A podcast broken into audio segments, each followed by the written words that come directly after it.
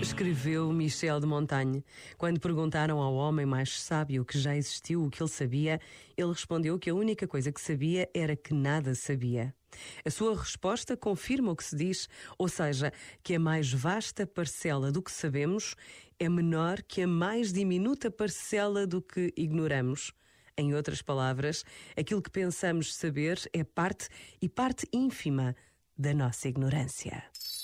Este momento está disponível em podcast no site e na app.